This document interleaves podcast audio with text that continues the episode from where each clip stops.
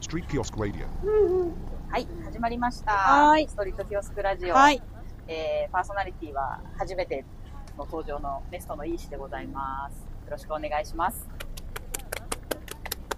で、今日はですね、えー、流しの要塞人こと、原田陽子さん、ちょっとまだガサガサするのやめてもらっていいですか 原田陽子さんに登場いただいております。はいよろしくお願いしよろしくお願いますし。まいつもはね、マーケットにはたくさん来てくれてますけど、はいこそのうですねストリートキオスクは初、そうです初だねね。初出店、今回は。どうですかこの、なんか穏やかな土曜のいや、いいですね流。れ。あの、いつものマルセと別にそんなに人通りが変わらないですけど、ん。なんかこう、 一点集中してくる感じ。一点集中だ。私しか出してないから。確かにね。さっきもなんか歩いてたら、あの、マダムが、あら、そうですいねいわねーって言って寄ってくるみたいな。そうですね。あいやの感もじ、いいね。うん、いいですね。でも私は本当にあの、ストリートでいきなり、え何やってんのこの人っていうのを昔からやりたかったっていう。素晴らしいもう本当に出会い頭になんで要塞してんだこの人みたいなのをやりたかったのが、やっとできた。素晴らしい。はい。あいう感じですね。ということでですね、はい流しの要塞人を知らない人もね、そういますからそうですあね。の改めてはい何者なのかっていうことをちょっと簡単にお話しいただいてよろしいですか はい。えっと、えっとですね、えー簡単に。はい簡単にはえいーっとです ね、あの、まあ、要はその、コーヒースタンドみたいな感じで、まあ、街中にね、そういう人いるじゃないですか。はいコーヒースタンドやってる。うんいや、要はあの、本当に流しの、流しで要塞をやってるってことなんですよね。聞くだけでちょっとヤバさを感じるっていうか、 店舗がないっていう。よ流しで要塞ってできるのかなみたいなことあるじゃなあいでの、誰もが挑戦しなかった道だと思い ます。なぜなら、無理だろうから。すか。 なぜなら無理だろうから。そうそうそうそういや、まあなんていうか、あその、う。はい。来てもらった人はね、わかると思うんだけど、はいまあミシンと布と洋服を携えていつもとんでもない荷物でやってくるわけですけども、はい。まあまさにその名の通り、はいこの屋外でミシンをね、そう。ガンガンにかけて、そうです。その場で服を作っていくってことをやるわけじゃないですか。はい。要塞の光景をちゃんとこの街中に生み出したいっていう思いから始まってます。そうそうそう。はいそのなんで流しになったのかみたいなところをちょっと聞いてそうですね。話せば長くなるので、コンパクトにコンいパくクとトでですすね、ね。はいえー、なんで流しかっていうの今は、自分の書いたパンフレットを読もうとしている。えっとですね、まあ私、あの、まあもともと生まれが岡山なんですけど、うんうんうんまあジーパンの名あそ産うだよねっていうか、まあそういうので、まあ結構ちっちゃい時から、あの、周りに、まあ母はやってなかったですけどはいはい、構成する光景っていうのはあったので、うんまあ、基本的に服は人が縫うものっていうことはすごく分かっているという状態なんですけど、あの、大学にちょっと勤めたことがあって、その時に授業中に学生が、あの、服作る授業中なんですけど、なえ、服ってまだ人が縫ってるんですかみたいな。なるほどね。え、君カはウフボァーッシイじョゃンないんだみたいそなう、。ファッション学科だろみたいな感じなんですけど。あのそう。なんかそういう発言が出て、あ、これ最近よくやられてる食育っていうやつ、服育の必要がある、これは。なるほっていう。ど。ね服がどこから来てるか、はどうやってつくそうどんな人の手を伝って、そう。たどり着いてるかっていうのをね。そうなんです。だから、あの、魚が切り身で泳いでるっていう発言があー気になって結構食育って結構広まってると確かに。思うんですけど、服も、まあ、お菓子の、その、その時の学生に言われたのは、お菓子の工場みたいにポーンってできるんだと思ったって言われたんですよね。ガシャーンって工場でねそ、うそうそうそコうン。ベヤに運ばれそうてできてるんだと。なるほど。えマジですかこんな面倒くさい作業を未だに人がやってるんですかみたいなことがありまして Street Kiosk Radio. まあまあまあ、そういうのもまあきっかけの一つ。うんで、まあなんか、二つ三つあるんですけど、二、はいはいはいつ三つの、まあ、他二つを話すと、私が、えっ、と、まあ、大学卒業後に勤めた会社って、ファストファッションのメーカーだったんですよ。だから本当に、あの、T シャツ500円、シャツ1000円みたいな。はいは売い。るというか、まあ、企画するメーカーだったんですけど、まあ、なんか、まあ、海外のすごい安い労働力に結構な負担をかけて作ってるなっていうのがあったしそんなに安いはずがないもんね。そうなん普通に考えたらね。そうなんです。で、なんかちょうど、それこそ私がその会社を辞めて、また大学に戻るっていう道があるんですけど、その時ちょうど2011年ぐらいなんですけど、ラナプラザビルの崩壊っていうのもあったんですよ。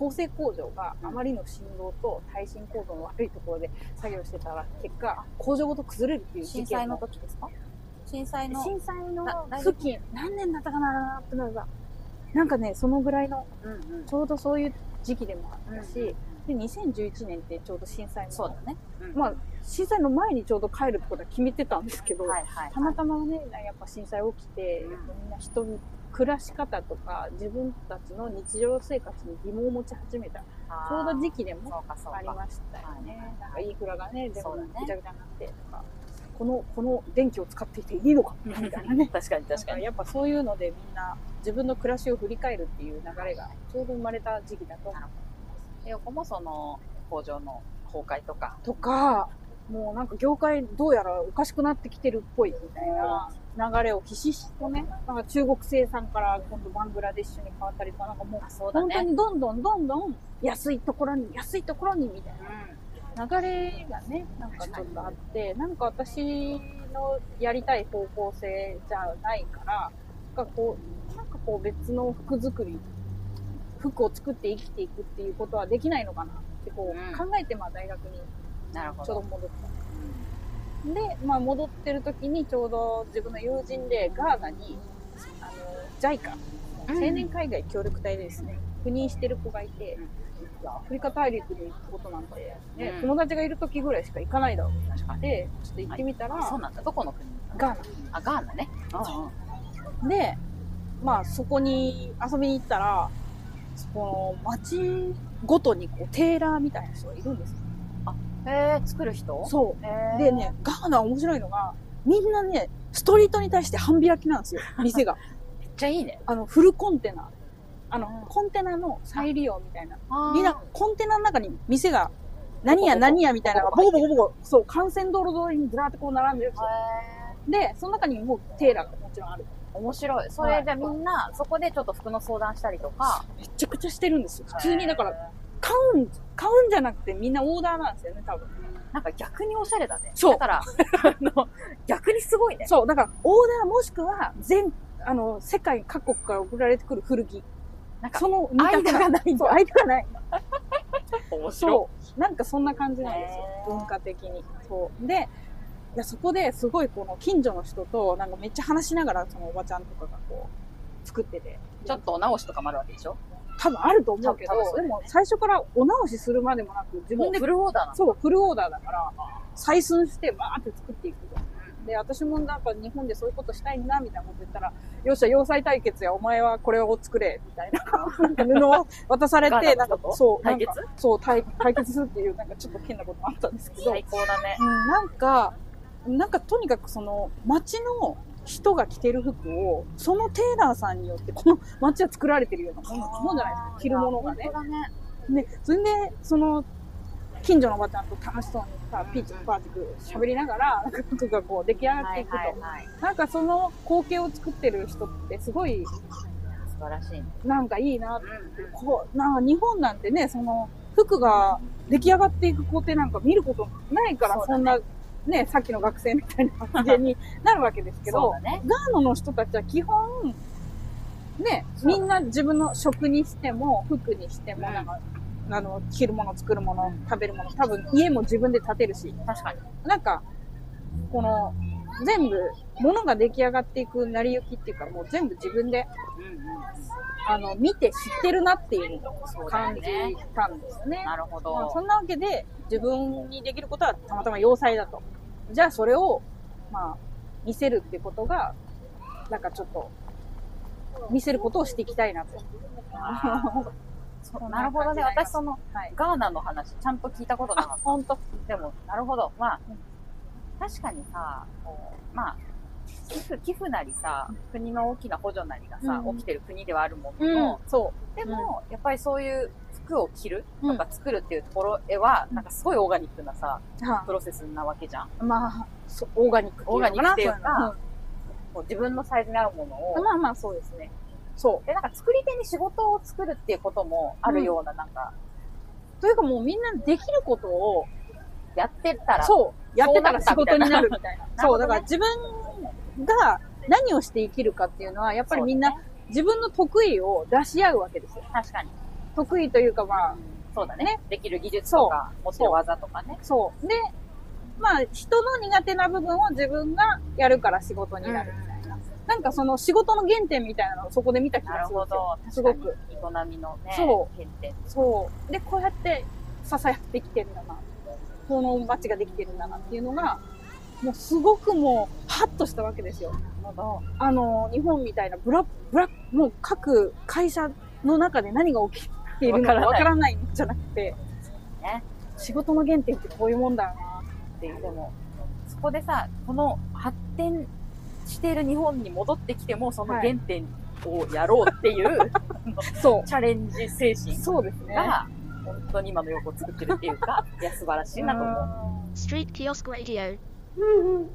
そうですね。でも、それで今さ、うんここまあ、リビングループはもう初回ぐらいから、そう。リビングループネにス関トしてマはルシェ初の回から。時からだから、そう、もネストマルシェ、そう、う、もうめちゃくちゃ子さんじゃないですか。子さんですよね。 7年、6年、7年ぐらいもう出てくれてうるん、だよからね。 2016年ぐらいから出てるよね。そうだね。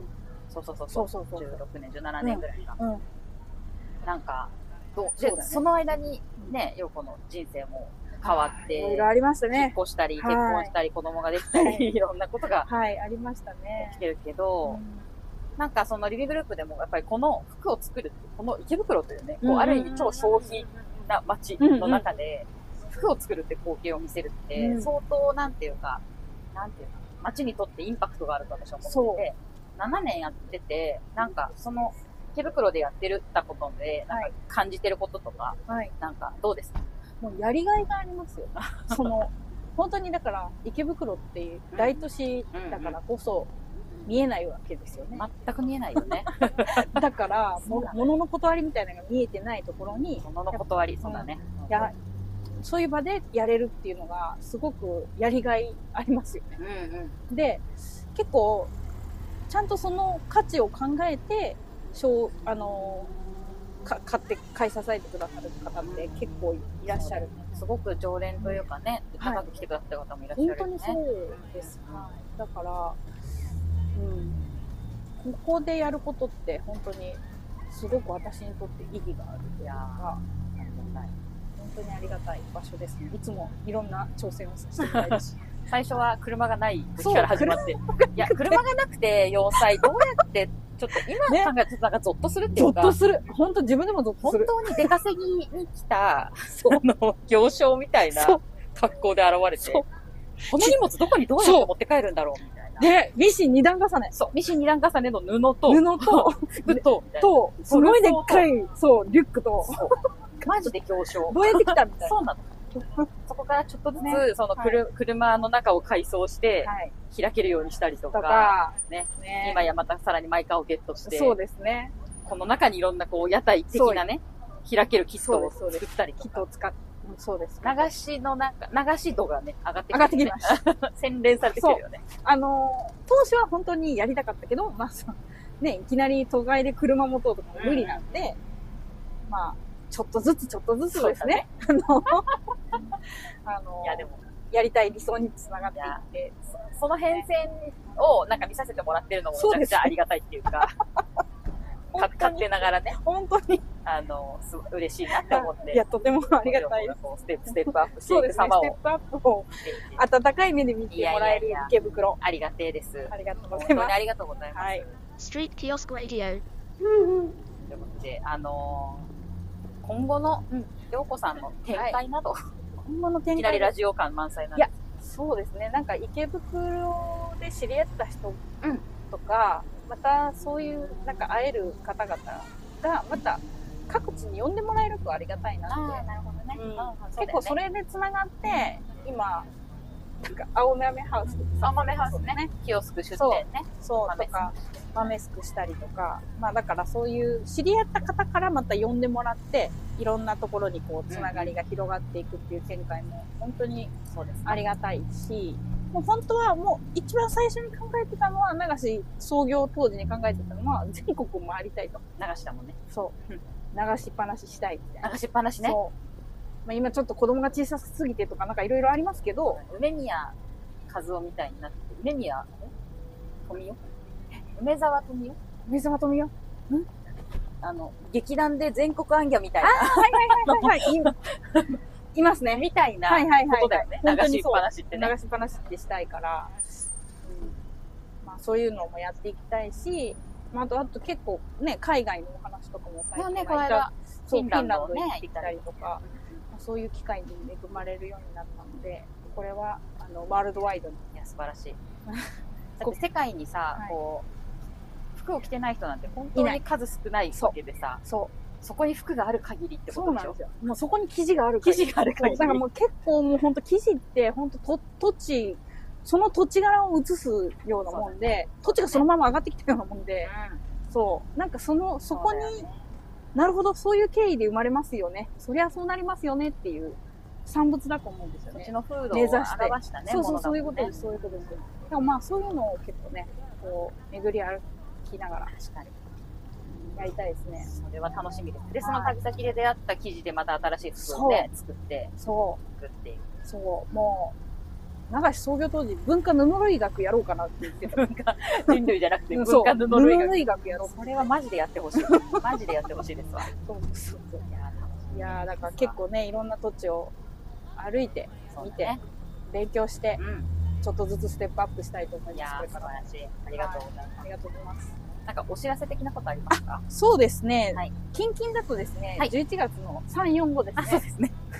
スペシャルマーケットにそうですね出ていただけるとはいいうこ。それもとはい。また来ますしあ、りがとうございます。今実はあの、クラウドファンディングにもちょっと挑戦中で、い。はい。アカデミストっていうサイトがあるんですけど、うんそこであの、研究系クラウドファンディングあーすごいですよね。がありまして、久慈吉田には、旗神様っていうのを祀る風習がありまして、うんう旗屋の神様ですね。ん。なるほど。旗折りうまく今日も折れますようにみたいな。すごい。